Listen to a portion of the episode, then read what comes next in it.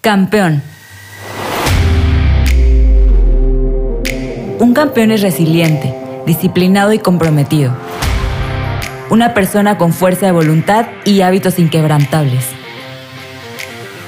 Toma decisiones inteligentes, cómo se alimenta, cómo invierte su tiempo y de quiénes se rodea. Creo firmemente que todos y todas podemos ser campeones, así que platicaré con los mejores atletas de México para motivarnos, desaprender y aprender con ellos. Estoy convencida que las características que desarrolla un campeón se pueden trasladar a nuestras vidas para ser mejores emprendedores, atletas, creadores y mejores seres humanos. Construye junto conmigo una mente de campeón. Yo soy Araceli Moguel, host de Mente de Campeón, un podcast de Café Sangre Azul. Los y las atletas que practican montañismo son capaces de dominar sus pensamientos, mantenerse optimistas y al mismo tiempo alertas, controlar su mente ante los pensamientos que pueden surgir por el hecho de enfrentarse a lo desconocido es un reto admirable. La recompensa a lograr su objetivo únicamente ellos y ellas lo saben. Los paisajes, el sentimiento de satisfacción al haberlo logrado, la conexión con lo divino y el contacto con la naturaleza. Este deporte es el reflejo perfecto de que el proceso es clave para cualquier meta que queramos lograr. Los pensamientos que nos acompañan durante el camino, la motivación que nos alienta a dar un paso más, la concentración que se desarrolla durante la travesía y la creatividad, además de la alerta mental que se requiere para resolver cualquier contratiempo, son elementos fundamentales para lograrlo. En este episodio de Mente Campeón nuestra invitada nos enseña que no hay edad para materializar los sueños, pues cuando comenzó la travesía de ser montañista deportiva tenía 38 años. Esto no le impidió escalar el top 10 de las montañas más altas de México. Convencida que era este deporte y la forma de vida que elegía, decidió llevar su cuerpo y su mente a más altura. Así, nació en noviembre de 2022 el deseo de 66 miles. ¿En qué consiste? En el continente americano solo hay seis países con montañas por arriba de los 6.000 metros de altura, y se encuentra subiendo la montaña más alta de cada uno de estos seis países. Al momento ha completado tres, y en mayo estará escalando la cuarta. Tiene contemplado finalizar su proyecto en agosto de este año. Escucharás una historia de resiliencia y fuerza mental de una gran atleta mexicana. Ella es Elena Cortés. Elena, Bienvenida a Mente de Campeón. ¿Cómo estás? Hola, Araceli. Muchísimas gracias por haberme invitado y bueno, estoy súper contenta de compartir algo de mi deporte y también compartir mi experiencia en el, en el montañismo. Muchísimas gracias a ti, Elena. Y la verdad es que te habrás dado cuenta que dentro de la introducción faltó algo sumamente importante de, de pues todo este journey y es el para qué, ¿no? Además, pues esa pieza clave nos define el por qué el episodio se llama Más cerca de ti. Y es que la verdad yo no me sentía como pues que debía ser yo la que compartiera por qué inició este proyecto, que la verdad amo que tú le, le nombres así. Entonces, no sé si tú nos puedas como platicar el porqué de, de todo este trayecto. Claro, mira, eh, bueno, comencé como senderista y fue porque Oceana, mi mejor amiga, eh, ella fue una luchadora contra el cáncer de mama. Eh, lamentablemente, este hizo metástasis muy rápido, solamente vivió seis meses. Nosotros sabíamos que ella iba a morir, entonces ya no había nada por hacer. Entonces, esa parte de frustración de no poder hacer algo por salvarla o por buscar alguna otra opción, me hizo tener una parte bastante oscura en mi vida, que si bien me decían, vea con tanatólogos, especialistas y demás, no encontraba como ese alivio, esa paz, esa tranquilidad mental, hasta que un día me hizo clic un anuncio en Facebook sobre senderismo para principiantes. Y dije, bueno, vamos a ver si con la naturaleza se puede se puede amortiguar un poco esto que estoy sintiendo. Y así fue. En el primer cerro que, que, que logré subir, eh, me sentí bien cerquita de, de, ella, o sea, estar como en la cima, ver la naturaleza, estar sola. Y de verdad que fue un momento de poder platicar con ella y dije, híjole, esto siento que me ayuda y lo tomo como cuando llego a una cumbre, es cuando llego a platicar con ella porque sé que arriba me está esperando. Y le hice un, un, lema a ella que es subiré montañas para estar más cerca de ti y se ha convertido en un amuleto de buena suerte. Todas mis mochilas traen ese ese lema que se lo, que se lo cosí, porque ella fue de las, o sea, de mis motores para hacer lo que estoy haciendo ahorita. Qué bonito, pero nunca lo platicaste con ella antes, o sea, si fue algo que después descubriste que iba a funcionar como conexión. Sí, justo justo el cáncer se fue a cerebro, entonces ella ya no estaba consciente de muchas cosas. Sí le platiqué eh, en el estado en el que estaba, de lo que, de, lo que yo estaba haciendo eh, por ella, pero ya era, ya era una etapa donde ya no, ya no sabía lo que, ya no reaccionaba de, de una forma como coherente o entendía algunas cosas. Pues muchas gracias por compartir el, el por qué lo estás haciendo y seguramente pues, debe estar muy, muy orgullosa de lo que estás logrando y solamente esa conexión la saben tú y ella. Fíjate que ahora que dices algo que, que resuena y que de la nada lo ves, pues en redes sociales o como sea, em, así fue como yo te conocí, porque yo subí un episodio, no sé si mal recuerdo, que fue el de Jaime González, y yo vi que le habías dado like, entonces empecé a, a ver tu contenido, me fascinó, y pues así fue que te, o sea, te seguí, hice match contigo de alguna forma, o sea, porque me gusta platicar el porqué de los atletas y las atletas y me convencí de hablarte con un poco de, de pena, pero al final de cuentas no sabía el trasfondo de, o sea, y si tú entras como a tu feed, ¿sabes? Tú, conocemos que lo, que estás haciendo y más si tienes nuevos seguidores, por ejemplo, y, y personas que van a admirar pues todo el, el, deporte que haces, más que importante conocer el, el, para qué, cómo inició todo. Y la verdad es que yo tengo curiosidad porque, como mencioné en la introducción, iniciaste a los 38 años y tu vida se transformó. Y me gustaría saber cómo se veía la vida de Elena antes de iniciar con el montañismo. Sí, o sea, cómo, cómo era tu, tu vida antes de... Mira, mi vida antes de el montañismo, bueno, desde chiquita hice deporte, eh, yo soy ex bailarina de ballet durante muchos años, eh, fui también nadadora, pero eh, paré a los 15 años porque pues los estudios y mis papás ya no me podían llevar, etcétera.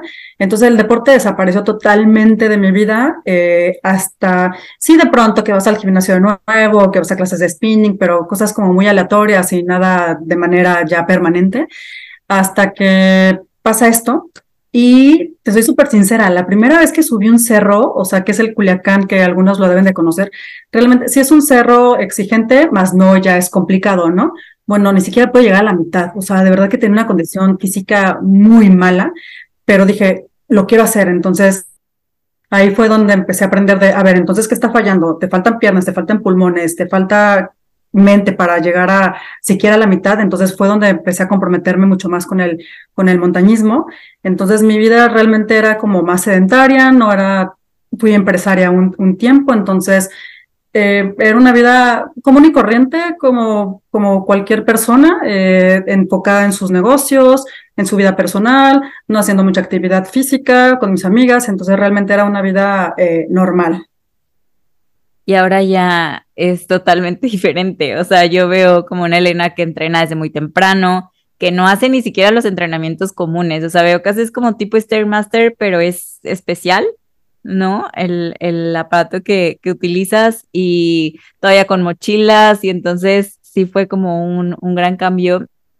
Y pues, en verdad, ¿dónde aprendiste o cómo fue que te preparas para, para escalar las montañas? O sea, ¿cómo es que conseguiste tanta información para, para afrontar estos retos?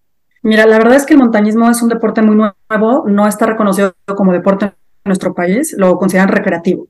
A pesar de que metemos mucho entrenamiento, arriesgamos nuestra vida porque también es un deporte bastante letal, eh, es considerado como recreativo, entonces no hay mucha información. Si bien yo lo traté de buscar, eh, no, no había, ¿no? Entonces quise buscar coaches porque yo ya estaba queriendo hacer eh, montañas mucho más altas, no hay. Entonces, más bien es como hacer un mix de diferentes deportes que me puedan servir para diferentes cosas que me va a exigir la montaña. Ahorita ya tengo eh, un coach, entonces eh, diseñamos un plan de acuerdo a la montaña. Nosotros vamos a la montaña sin saber qué es lo que nos está esperando. De pronto lo comparo con algunos otros deportes, por ejemplo, natación, ¿no? Tú sabes que vas a ir a competir, a, eh, entras en una alberca y sabes que vas a ir a competir a la misma alberca, ¿no? Pero acá, ¿cómo recreas una montaña de 6.000 metros, ¿no? Entonces, igualmente, estamos muy expuestos al clima, entonces es algo que no podemos saber controlar, etcétera. Entonces, cuando yo sé de una montaña, yo la estudio antes, o sea, cómo va a ser la expedición, qué tipo de terreno va a ser, si me va a requerir una parte técnica. Entonces, dependiendo de qué montaña voy, junto con mi coach, eh, diseñamos el entrenamiento. ¿Sabes qué? Vas a necesitar más cardio, vas a necesitar eh, cargar más peso por tantos días, vas a sentir este tipo de clima, etcétera. Por ejemplo, el que voy ahorita, que es Alaska, voy a, sé que voy a jalar un trineo, entonces necesito fortalecer la parte superior de mi cuerpo. Le estamos metiendo ahora, ahora eso. Voy a caminar muchos días, entonces tengo que tener las piernas muy fuertes. Sin embargo, los montañistas no podemos ser musculosos porque el músculo jala mucho oxígeno. Y cuando tú vas subiendo altura, tú vas perdiendo eh, esa, esa disponibilidad de oxígeno. Entonces no puedes ir musculoso. Y ahora otra parte importante es que pues muchos atletas se fijan en, el, en, la, en la distribución de grasa corporal, que por ejemplo, no sé, un triatlonista está entre 12 y 17, ¿no?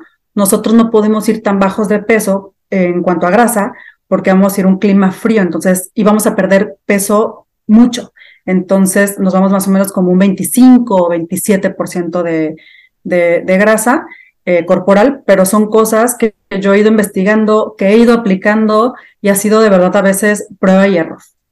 y sí, cuando en la introducción mencionaba que se enfrentan a lo desconocido, es que literalmente no tienen sea, no es como una competencia que dices, ya la prepararon el, el comité, ¿no? Organizador, ya sabe que todo va a estar pues en perfectas condiciones y, y, que no se van a enfrentar absolutamente nada extraño, pero ustedes sí, y, y, tengo muchísima curiosidad por eso, o sea, ¿cuál es como el reto que o el momento más difícil al que te has enfrentado? ¿Cómo lo superaste? Y también algo, no sé, o sea, que tú hayas visto que no habías contemplado que surgió ahí en la montaña, además no hay, lo haces en equipo, lo haces sola, o sea, también tengo esas, esas dudas.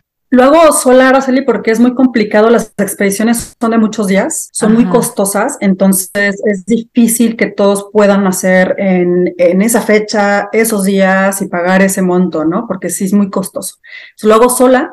Tengo eh, un guía, eh, Octavio Salazar, que bueno, lo, lo amo, ¿no? O sea, ahora te voy a platicar de lo difícil, por eso lo quiero tanto. Y el que, mi siguiente guía, porque va a ser, un, va a ser un diferente para Alaska, es Helio, que es un brasileño. Entonces, solamente es eh, mi guía y, y, yo en este caso. Y lo más difícil, Araceli, que no tenía contemplado, es que cuando yo llego a Concagua, muchas veces te platican qué es lo que está pasando en la montaña, si hay buen clima, este, qué, qué equipos hay, qué tipos de nacionalidades, pero justo llego a Concagua y lo que nos avisan es que el 8 de febrero mueren tres montañistas, queriendo hacer lo que yo iba a hacer en días. Entonces, no se cayeron, no se tropezaron, no se fracturaron, no les dio mal de montaña, se murieron. Y se murieron tratando de lograr esa cumbre que yo iba a hacer. Ellos mueren el 8 de febrero, yo encumbro el 10 de febrero. Entonces, hay dos días de diferencia. Entonces, tú tienes, nosotros tenemos que hacer a un lado eso porque sabemos que muchos van a morir. Hasta tú mismo sabes que puedes no regresar de la montaña. Entonces, tenemos que tener ese poder de la mente de decir, bueno, pasó, yo voy a ir tal vez más cuidadoso, eh, voy a tratar de cometer menos errores, voy muy eh, entrenado y demás, para poder ser fuerte, sí en la parte física, pero en la parte mental, ¿no? Y la otra es que eh, yo de Argentina me traslado para, para Chile para hacer, hice dos montañas en una sola expedición que fue la más alta de América y el volcán más alto del mundo, que fue algo muy exigente. Entonces yo me traslado de Argentina a Chile, pero yo ya había perdido cinco kilos de peso. No pude recuperarlos, entonces, eh, y aparte tengo muy poco en el montañismo, entonces no supe cómo recuperar ese, ese, ese peso, demás. Entonces ya traía una, una merma, ¿no? Eh, a la hora que nosotros hacemos el Ojos del Salado, que, que, es el que está en Chile, que es el volcán más alto del mundo, nos topamos con una parte que se llamaba, le decían la heladera, y es que había una acumulación de nieve muy importante que nos representó hacer, abrir el camino y hacer cuatro horas de abrir camino, pero mm. abrir camino, Araceli, es pisar esa nieve que te llega a las rodillas, caerte, que el bastón no se atore, entonces deslizarte, volver a pisar, entonces todo eso te va desgastando físicamente muchísimo. Cuando llegamos dos horas, nos tocó una tormenta de nieve, que ahí fue la primera vez que yo eh, emocionalmente me troné, porque yo veía, o sea, aparte era una inclinación muy pronunciada, entonces yo veía a mis compañeros, no los veía de frente, los veía hacia arriba. Entonces, de repente dije, ¿qué le estoy pidiendo que haga a mis, a mis guías y, y a mi cuerpo? O sea, porque era sentir todo eso que en el montañismo sentimos cosas que nadie quiere sentir, que es frío, cansancio, hambre, sueño, eh, muchas cosas, ¿no? Entonces, pues finalmente logramos encumbrar el ojos del, del, del salado, pasamos esta parte este, de, de, la heladera y yo veía ya la cumbre. Entonces le dije a mi guía, oye, ¿cuánto falta? Pensando que faltaba como una hora más, ¿no? Yo estaba muy cansada. Entonces me dijo, Elena, no preguntes, tú sigue. Le dije, no, Octavio, es que dime para hacerme la idea de cuánto falta. Me dijo, pues todavía faltan cuatro horas más. Entonces yo dije, cuatro horas más, o sea, esto no se va poner para mejor, o sea, no me voy a sentir menos cansada, más contenta, con más energía, va a ser todo lo contrario y son cuatro horas más, ¿no? Entonces en la, en la montaña tomas decisiones de manera inmediata y era, Elena, ¿te regresas? O Elena, le sigues. Entonces, realmente dentro de mi cabeza nunca ha estado el me regreso, es le sigo.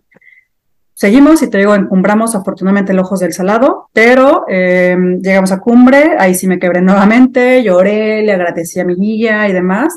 Iba otro compañero que nos encontramos ahí, Álvaro, y a la hora que yo bajo, eh, cometí un gran error, que fue no haber desayunado y traer eh, un, unos refrigerios en mi mochila, pero estaban congelados.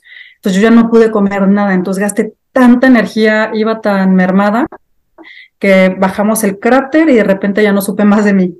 Tuve un ataque de hipoglucemia, me desmayé, eh, volví a recobrar la, la, conciencia, mi equipo, ellos ya me estaban este, ayudando y pues bueno, como sea, eh, pude bajar, pero eh, en ese momento no era tolerante al fracaso, entonces yo me sentí muy mal haber bajado no entera, ¿no? Como yo tenía pensado, porque yo, y, lamentablemente tenía un pensamiento un poco soberbio de decir, híjole, Elena, ibas tan entrenada, entrenaste un montón de tiempo, o sea, ibas súper fuerte y te pasa esto, o sea, sí fui muy dura conmigo misma y hablé con mi coach y sí me dijo, ¿sabes qué? O sea, a ver, bájate a tu realidad, eres humano, estas cosas te van a pasar. ¿Qué sucedería el día que no logres cumbre? Tienes que procesarlo y tienes que afrontarlo. Entonces, eh, esas situaciones fueron las que en esta expedición sí me hicieron como valorar un poco más las, las cosas y tomar decisiones mejores y agradecerle, bueno, tremendamente a mis guías que pues, me ayudaron en esa etapa difícil y a mi coach Gerardo que me, o sea, que me ayudó esta parte mental que me estaba afectando. Mencionabas algo bien importante de que ustedes hacen lo que nosotros no queremos sentir, que es frío, hambre.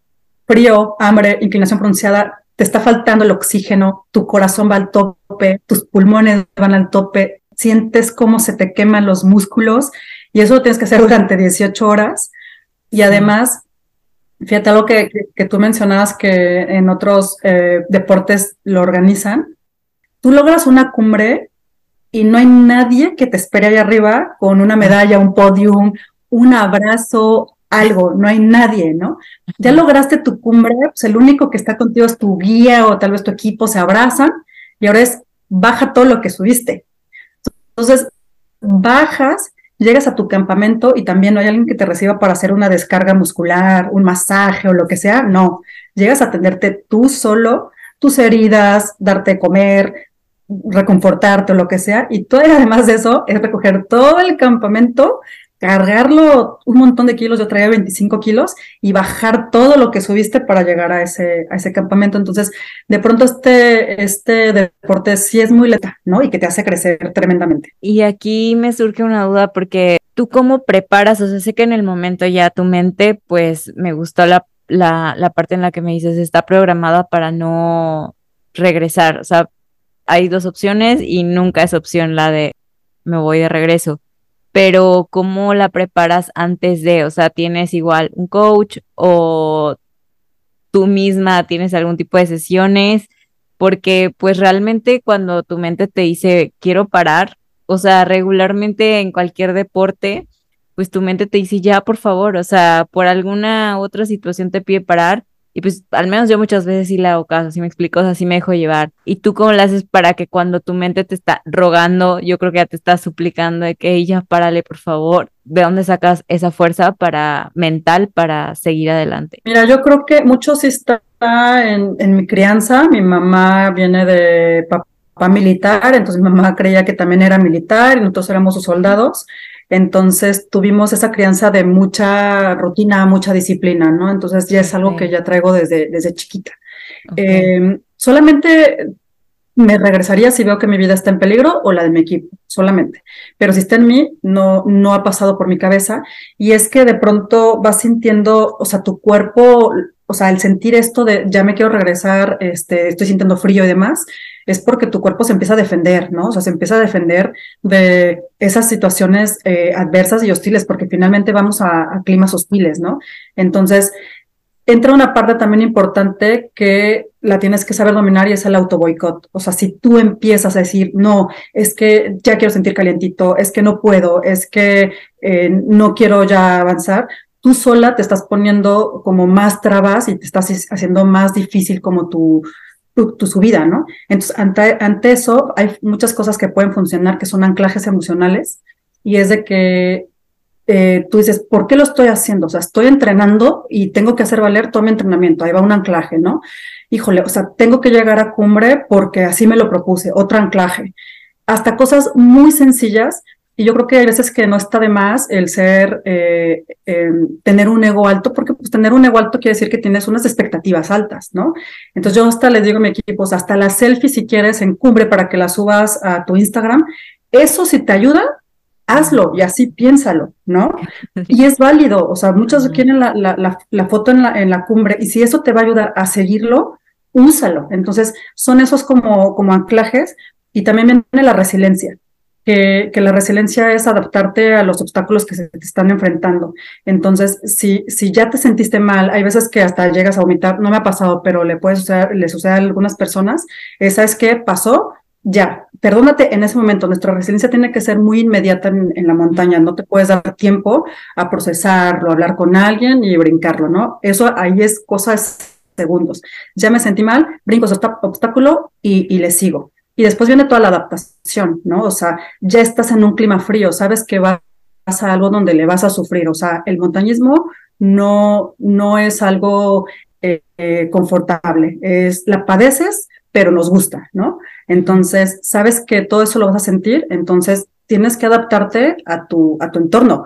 Muchas veces me veo como sobrevivientes y es tal cual, porque estamos durmiendo a temperaturas súper bajas, eh, comemos mal, dormimos mal, eh, hay veces que estamos durmiendo y todo está congelado, entonces es tener esas adaptaciones. Si no, eh, puede haber algo que, si algunas de las cosas tal vez falla, es difícil que logres esos objetivos, ¿no? Que, que, que en este caso, pues es nosotros, para nosotros es pues sí, una, una cumbre o tener una buena expedición y también es nuestra seguridad, ¿no? O sea, si todo eso lo, lo, lo, engranas bien y además vas como muy fuerte físicamente, pues también garantizas que, que regreses con bien tanto tú junto con tu, con tu equipo. Entonces, en los entrenamientos, eh, yo me obligo a ir. O sea, hay veces que no quiero ir a entrenar. O sea, no me quiero levantar temprano estoy cansada, quiero estar acostada porque son situaciones muy humanas de confort. Me obligo a hacerlo porque sé que es algo que voy a sentir en la montaña. Eh, eh, algunas veces he entrenado y mi coach me, apaga las luces porque subimos en oscuridad. Eh, trato de adaptarme un poco más al frío, etcétera, para, porque sé que esos sentimientos lo voy a, los voy a sentir. En los entrenamientos deben de ser entrenamientos donde me quiebre mentalmente, está las escaladoras, la, la escalera está infinita. Bueno, yo la odio, o sea, la veo y la odio y sabe la máquina que la odio. Entonces, porque esa máquina me quiebra mentalmente. Entonces, la hago porque sé que, híjole, la voy a padecer, pero es parte de mi entrenamiento psicológico. Aquí quería retomar lo de la resiliencia, pero inmediata, porque tienes que sobreponer ante cualquier situación, pero no sé, lo veía con los atletas de una pelea ok, ya pasó, perdí, me recupero, voy a terapia, etcétera, y vuelvo a retomar con más fuerza. Pero en ese momento debe ser de, ajá, súper rápido, de inmediato, en el que te debes de reponer ante lo que acaba de pasar para seguir adelante. Entonces es un reto enorme y pues también de todo lo que te ha pasado y de todo lo que le sufren en la montaña, a mí me gustaría preguntarte si, si estás padeciendo, por así decirlo, ¿qué es lo que a ti te impulsa a decir lo voy a volver a hacer? O sea, si tú dices, ala, es que voy a, voy a sufrir, pero ¿qué es lo que a ti te motiva decir, no, importa, lo, lo quiero hacer, lo tengo que hacer? O sea, creo que es una pregunta muy humana también, ¿no?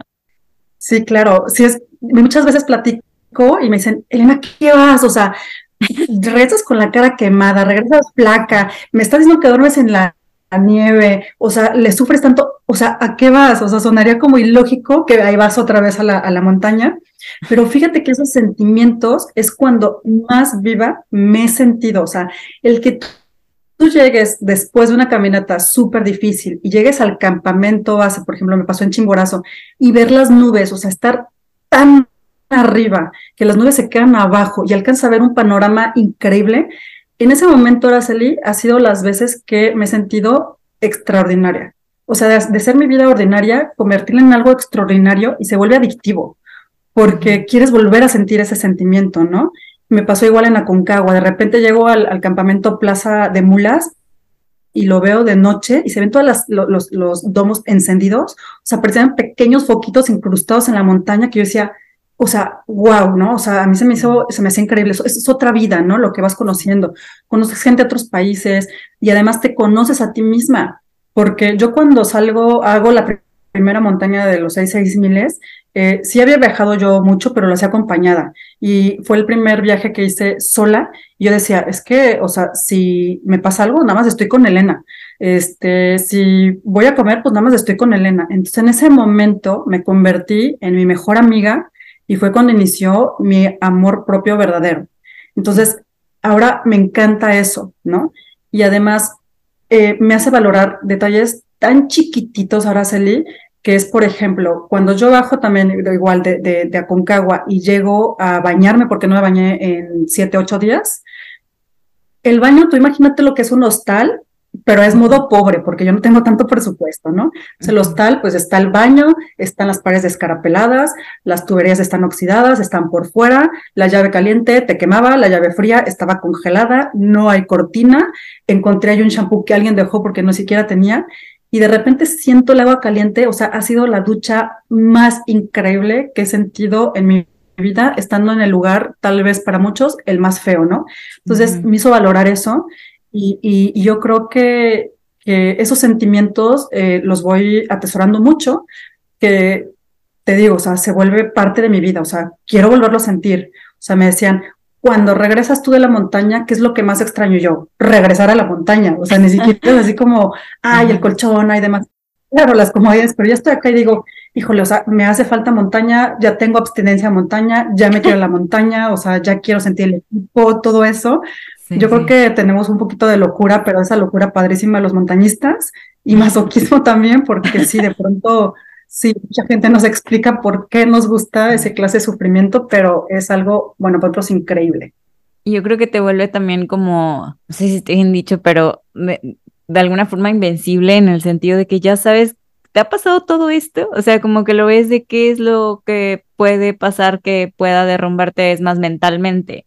O sea, a veces en cosas tan pequeñas, pues también yo soy de que ya me quejé porque, ay, hace mucho frío, ay, hace mucho calor, o sea, nada me está, ¿no? De en tal lado me estoy derritiendo por el sol y en tal lado, oye, empezó a llover y te quejas de cosas tan pequeñas en lo ordinario, en lo rutinario, que cuando tú te enfrentas a todo eso, siento que ya no hay, o sea, tu mente ya no está procesada para quejas ni para estar como tirando, ya sabes, como mala vibra o algo así, sino como que todo lo contrario, llegas a valorar absolutamente todo y te hace ser una persona para mí como de otro nivel en el que tú ya sabes enfrentar cualquier reto que se te presente. Incluso esto lo, si lo llevamos a una vida, como dices, muy, muy normal o donde estamos trabajando o lo que sea, creo que se puede lograr aterrizar que no hay, no hay otra otro obstáculo, o sea, otra forma que te derribe, sino que cuando tú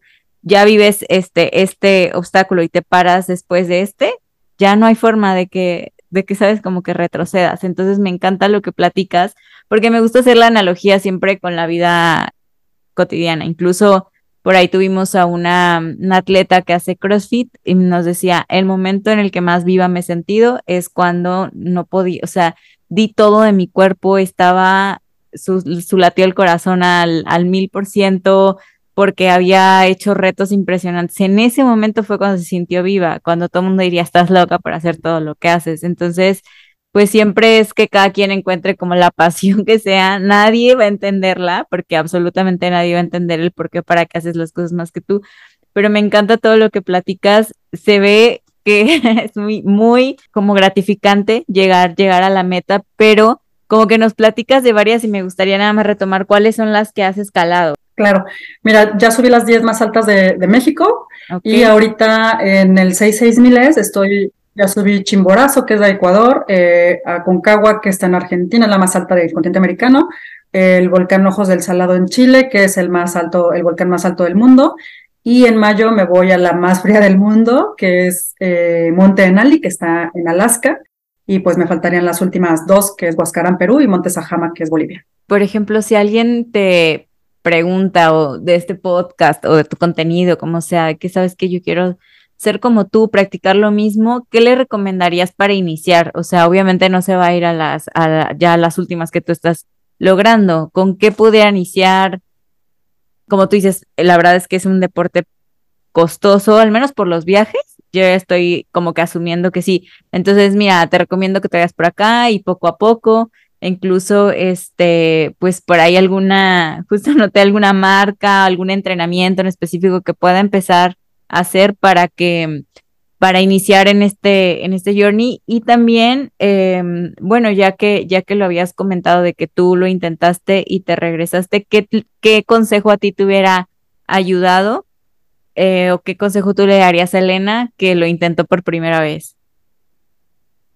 Ya, mira, de, empezar, pues se puede con cerros eh, eh, pequeños, dependiendo de, dónde vivan. Eh, es, es, pues empezar a conocer cómo su cuerpo, cómo tu cuerpo va sintiéndose en, pues en esas exigencias de inclinación, de la parte cardiovascular y también algo muy importante es la, altitud, porque no todos los cuerpos están adaptados para sentir esa restricción de, oxígeno. Comienzas con cerros, ya que tú te sientes fuerte, los, logras llegar a la, a la cima, pues ya tenemos montañas en México que son eh, bastante buenas para como entrenamiento y también pues son, son bastante eh, elevadas para como un logro, que está, pues el más común es el Nevado de, de Toluca, que la lista más grande es la del Fraile, entonces esa es una buena forma de, de iniciar. Está la Malinche también, que es una montaña bastante, bastante noble. Y después pues ya tenemos los tops, ¿no? Que es el eh, Iztaccíhuatl, que en mi consideración es el más difícil, pero es el tercero más alto. Y el Pico de Orizaba, que es el más alto, ¿no? Entonces, eh, así se pueden empezar a, a, calar. En cuanto al equipo, pues hay ya muchísimas marcas yo al principio a mi, a mi equipo les digo, ¿sabes qué? Compra estas botas de esta marca que no es tan cara para que tú decidas si es tu deporte, si es tu deporte, ya empiezas a invertirle un poco más, ¿no?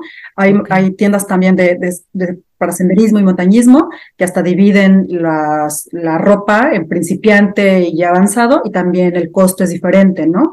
Entonces puedes empezar no, no invirtiendo tal vez tanto porque capaz que lo dejas, ¿no? Y tú ya invertiste en una super mochila eh, muy costosa, ¿no? Entonces se puede iniciar de esa, de esa manera. Y mm, yo hasta les digo a mi equipo, o sea, si esta chamarra no te, no te, no te ayudó, pues revende la, la comunidad montañista, ¿no? Porque de pronto hacemos eso y nos, nos ayudamos, ¿no? Entonces, es esa parte. Y eh, acercarte con alguien que ya tenga montaña y que tenga experiencia para que te pueda guiar, porque esto no es eh, algo recreativo, ya sea montañismo de alta, de alta, de alta montaña, ¿no? Entonces muchas veces lo ven así, o sea, yo veo un nevado de Toluca que para mí se me hace, uno, es una falta de respeto hacia sí mismo y hacia los montañistas, pero también hacia la propia montaña, de que va gente con Converse, con niños, con eh, gente con eh, muy mayor, etcétera. Entonces, que ya es una altitud, llegamos a los 4200 ahí, ¿no? Entonces, es ir con gente que, que ya tenga esa preparación y esa experiencia, pues para que si en algo, algo te pasa o sepas más información, ¿no? Entonces, ahorita, por lo de la pandemia, bueno, nacieron muchísimas compañías, nacieron muchísimos guías de montaña, pero hay veces que algunos eh, lucran más que les importe eh, la integridad de la persona, lo cual a mí me hace algo muy lamentable. Entonces, muchas veces te vas con el más barato porque no quieres gastar tanto, pero resulta que ese más barato no tenía conocimiento, no tenía cómo ayudarte si es que pasa, te pasa algo ya en montaña, etcétera. Entonces, sí es acercarte con alguien que, que sepa. Y de mi parte, el consejo, eh, fíjate que, que, me gustó cómo inicié, o sea, porque aprendí de mí misma, o sea, me conocí, pues creo que lo hubiera hecho de la misma manera. Me encantó empezar a los 38 años porque de pronto dices, pues ya 38 años, o sea, como que ya se acabó mi vida, ¿no? O sea, y pensar en ser atleta a los 38, o sea, ¿quién lo hubiera pensado? O sea, eso es desde chiquito y tienes que hacer una super carrera y demás. Entonces digo, qué padre y es algo que se me siento muy orgullosa de decir a los 38, porque además deseo que muchas mujeres se sientan identificadas conmigo de que no se acabó ahí nada más tu vida, o sea, puede haber todavía mucho más, o sea, en Aconcagua conocí a dos personas que lograron cumbre y que yo lo subestimé y dije, claro que no van a llegar porque se veían muy viejititos. Y lo eran. Uno tenía 68 y otro 70. Yo dije, wow, o sea, me callaron la boca y dije, el montañismo da para esta, hasta esa edad, ¿no? Entonces, creo que, híjole, no me hubiera dado ningún consejo porque la verdad es que me encantó cómo, cómo se ha dado todo lo que he hecho en la montaña. Y qué increíble que toques este tema, porque justo la pregunta que, que, te quería, que quería abordar es qué consejo le darías a alguien que pues ya se rindió a alcanzar sus sueños porque pues considera que es muy grande para iniciarlos, ¿no? Y estoy hablando no solo de montañismo, sino de cualquier otro proyecto que ya decimos, no, ya para qué, porque justo eso es, debía haber iniciado a los 20 o a los 18, etcétera. Entonces, tú que iniciaste a esta, a esta edad, ¿qué, qué, qué les podrías decir o qué nos podrías decir? Yo creo que nadie te va a dar más fuerza que tú mismo. Entonces, debes de creértela. O sea, si tú tomas esos, esos comentarios externos, sociales, sexistas también, porque me pasa con la, la, destrucción de la mujer y demás, si tomas todo eso, obviamente te va a afectar. Entonces, tienes que formarte tú una burbuja donde tú estés como confortable y digas, a ver, ¿qué es lo que quiero? Y puede ser desde que es que me encanta bailar, y pero ya estoy muy grande, o sea, es que quién dice, o sea, solamente tú lo estás diciendo y lo peor es que te lo estás creyendo, ¿no? Entonces, es, ¿sabes qué? Cuando pronto te pones una meta y tú brincas ese trampolín de tu zona de confort, que muchas personas lo hemos estado, pero de repente salimos y es ese acto de valentía y es poder soltar y ser valientes y saltar ese, ese, esa línea de confort, desde ese momento ya como que algo empieza a cambiar pero tienes que hacer ese pequeño salto, que para muchos es muy grande, otros más chicos, demás, pero creo que ahí es como la parte clave, es, ser valientes y, y, dar ese, y dar ese paso. Ya después de ahí, todas las cosas se van dando, pero el punto es iniciar en algo que realmente te apasione y además cuando tú sientes esa pasión, híjole, yo creo que te rejuveneces, tienes otra energía, eh, tu felicidad es mucho más completa, todos, todo lo que está dentro de ti cambia y creo que te haces una mejor persona tanto para ti mismo como para, para los demás. Entonces, es solamente ser valientes y hacerlo. Sí, aparte como que ahorita mm, se me acaba de, de encender este switch de, a ver, las mujeres de por sí viajan solas y ya es como de cómo vas a viajar sola siendo mujer, etcétera, pues obviamente por todos los peligros y etcétera que nos enfrentamos. Ahora imagínate escalar montañas sola, o sea, no me imagino a los comentarios también que tú te enfrentabas, ¿no? Y sobre todo es el, el dejar en shock a todos al haberlo logrado, todos estos comentarios que pudiste haber recibido. Entonces, qué increíble, qué admiración también. Y me gustaría saber si a partir de todo lo que has vivido consideras que hay imposibles. No creo que haya imposibles. Digo, hay cosas irrealistas y hay cosas realistas, pero imposibles realistas no, no los, no los hay. Eh, yo creo que eh, se pueden eh, definir como sueños, ¿no? Pero es que los sueños, la verdad es que se materializan y se materializan solo a base de yo creo que somos la, la, la, la, consecuencia de nuestras acciones y nuestras decisiones. Entonces, si todo eso que tú creíste como imposible, pues es que está en un lugar donde tal vez no lo has trabajado, no lo has esforzado, no lo has planeado y, no se está dando, ¿no? Entonces, cuando de repente esa cosa que crees imposible, le pones plan, le pones fecha, empiezas a trabajarlo, te va a costar, por supuesto, porque nada es fácil, ¿no? O sea, hay muchas cosas que, que, que, que cuestan trabajo, pero cuando empiezas a hacer todo eso, tu imposible en algún momento se va a convertir a ser posible. Sí, me fascina. Yo soy muchísimo de, de esta parte visualizar, de decretar, etcétera, pero nunca se me olvida la parte de tomar acción porque pues no solamente es como me gustaría escalar tal montaña, sino a ver qué se necesita para llevarlo a cabo y como dices, día a día entrenar para que suceda. ¿Tú te visualizas como ya llegando a la meta? Siempre, Araceli. O sea, siempre yo tengo una profecía autorrealizable. Y la profecía autorrealizable es cuando tú te imaginas donde exactamente quieras estar y ese es uno de mis anclajes. O sea, yo siempre, y, y, fue la primera conversación que tuve con mi guía, le dije, yo me veo en cumbre. O sea, no hay más, porque eso me hace tener un plan y me hace tener eh, ese punto, mi, máximo, ¿no? Mi máximo objetivo, mi máxima meta. Y me dice, pero es que eso es como mucho estrés, porque qué tal si no se da y demás. Y le digo, claro, puede ser que no se dé, porque yo no puedo controlar el clima, yo no puedo controlar tal vez cómo se vaya a sentir mi cuerpo, pero lo que esté dentro de mi control, lo voy a hacer totalmente. Pero esa, esa visualización, esa profecía autorrealizable que tú tienes, de pronto es lo que te da como la gasolina para decir, no, es que yo me veo en, en, cumbre, me veo, me veo, me veo. Entonces, para mí siempre, o sea, siempre, y fíjate, es un, es un ejercicio que es muy personal que yo hago, siempre me veo en cumbre. O sea, yo creo que eso me ayuda a sentir que no me veo a la mitad, no me veo regresándome, no me veo sintiéndome mal. Entonces, eso en mi caso me da mucha fortaleza psicológica porque mi mente ya está empezando a trabajar, a fortalecer de que el objetivo es ahí, no es a la mitad. No hay como ese, no me doy ese chance de, de fallarme a mí misma, porque si bien estoy haciendo muchos sacrificios, estoy metiendo mucho entrenamiento, o sea, creo que a la que decepcionaría más sería a mí misma si, si no lo logro. Que claro, en el montañismo hay muchas situaciones que yo no puedo poner en peligro eh, como te decía antes, a mi guía, a mi equipo, a mi vida, ¿no? Si yo veo que hay un mal clima, pues evidentemente ahí sí, es decir, sabes que no podemos subir porque algo nos puede pasar. Fui fan totalmente de los anclajes porque creo que es algo que en cualquier meta que tengas puedes justo anclarte a, a eso que esperas vivir o a eso que por lo que lo estás haciendo, el para qué lo estás haciendo y pues seguramente cualquiera que nos esté escuchando lo puede aplicar también por último, me gustaría cerrar con la parte de la conexión con el universo, con Dios, con lo que tú creas. Yo, yo considero que hay algo, no sé, que nos, que nos impulsa a lograrlo y me interesa saber tu opinión al respecto. Fíjate que esa parte ha estado bien bonita, Araceli, con la montaña, porque yo soy atea. Eh, crecí en una, en una familia católica, por supuesto, pero eh, bueno, eh, ya la vida me llevó para el ateísmo.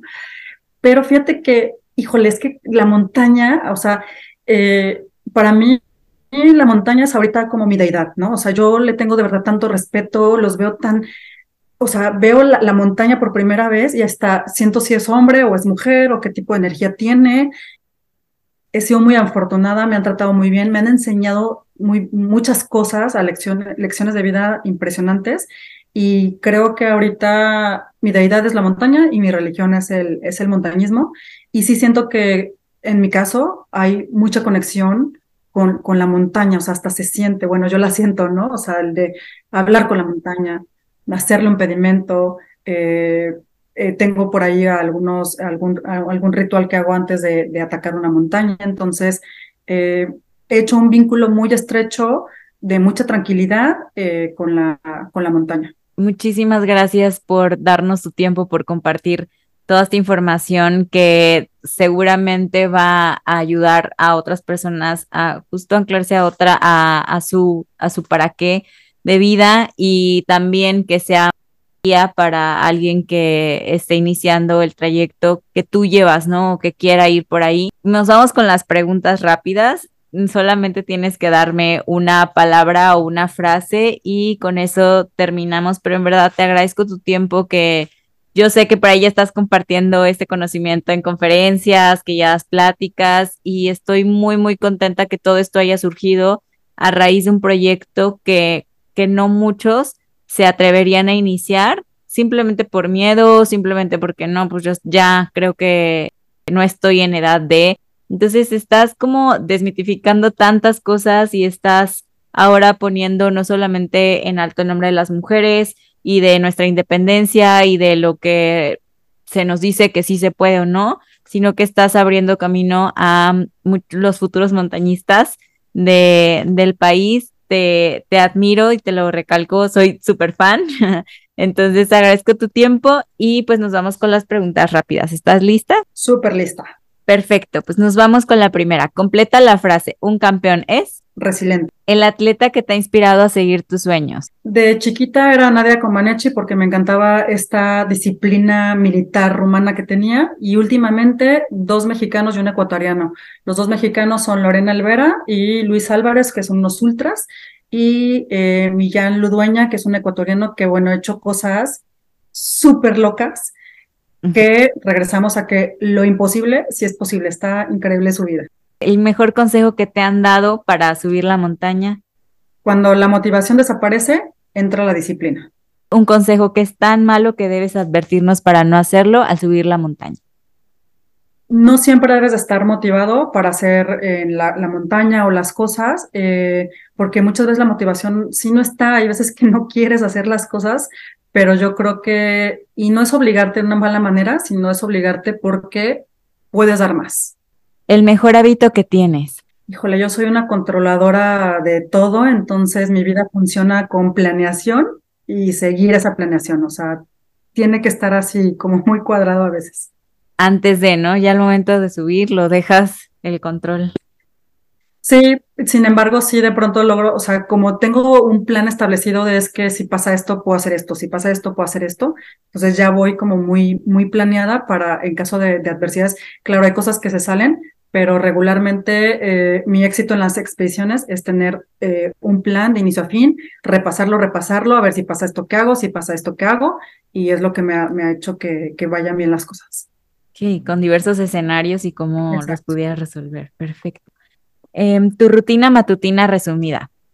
Eh, me levanto, eh, tiendo mi cama, soy muy obsesiva con el orden y la limpieza y acá donde vivo en Estados Unidos pues no tenemos gente que nos ayude, entonces eh, hago limpieza de mi, de mi depa, desayuno, entreno, dependiendo de si ya estoy cerca de una montaña tengo que entrenar dos veces, entonces entro en la mañana y en la tarde y hago cosas de contenido, eh, tengo algunas juntas, planeaciones de conferencias, etcétera. ¿Prefieres cardio o pesas? Cardio, me encanta, no me gustaba. Odiaba correr y ahorita es la manera como me desahogo. Si estoy enojada, corro. Si estoy triste, corro. Si estoy feliz, también corro. cardio, por supuesto. Yo no, prefiero pesas. no, pesas. Eh, bueno, sé que tienes un ritual antes de compartir, igual no no nos lo puedes dar todo, pero algún consejo antes de, bueno, no de competir, pero de escalar la montaña, perdón. Sí, claro, no, el ritual está, está muy lindo. Eh, yo me duermo hablando con la montaña, o sea, literal, me pongo a hablar hasta quedarme totalmente dormida, o sea, por ejemplo, ojos de salado, por favor, eh, ayúdame a aprender, déjame encumbrarte, etcétera.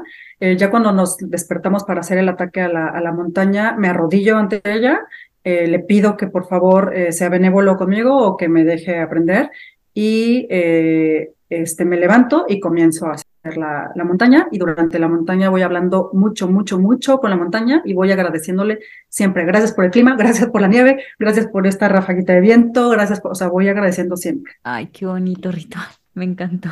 Y bueno, finalmente, ¿nos podrás dar alguna canción que no te pueda faltar en tu playlist para entrenar? La vamos a agregar a Spotify en Mente de Campeón. Claro, bueno, es que tengo tres. Eh, es la de I Live de One Republic. Esa me encanta lo que dice la letra y las que me ponen así como me dan un, un como shoot de para, para seguir corriendo es la de Decía, es la de Unstoppable y, y Titanium. fan de las tres, estoy muy contenta, muy contenta de haber tenido esta entrevista me faltó una, una respuesta que es la de qué consideras que tiene una mente de campeón para terminar.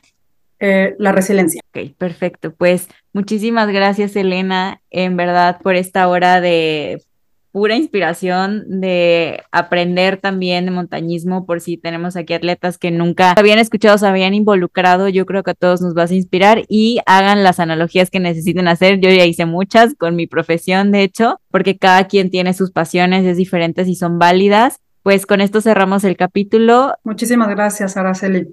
A ti, que estuviste aquí por todo este tiempo, te invito primero a aplicar lo que hemos escuchado para convertirnos en mejores atletas, creadores, emprendedores y mejores seres humanos. También te invito a que compartas este episodio con alguien que le serviría todo este mensaje. Me ayuda muchísimo que nos sigas en Spotify y compartas el link del episodio en tus stories en Facebook o en WhatsApp. Si lo haces, no olvides taguearme en Instagram como Araceli M. Moguel. Ahora sí, esta es la motivación que necesitabas para entrenar como Power Ranger. Donde quiera que estés escuchando este podcast, ya sea mientras haces tu cardio, te preparas tu café, tu post-workout, pues estás poniendo todo en orden para el siguiente día. Mil, mil gracias. Gracias por darme lo más valioso que tienes, que es tu tiempo. Yo soy tu host, Araceli Moguel, y esto fue Mente de Campeón, el podcast de Café Sangre Azul.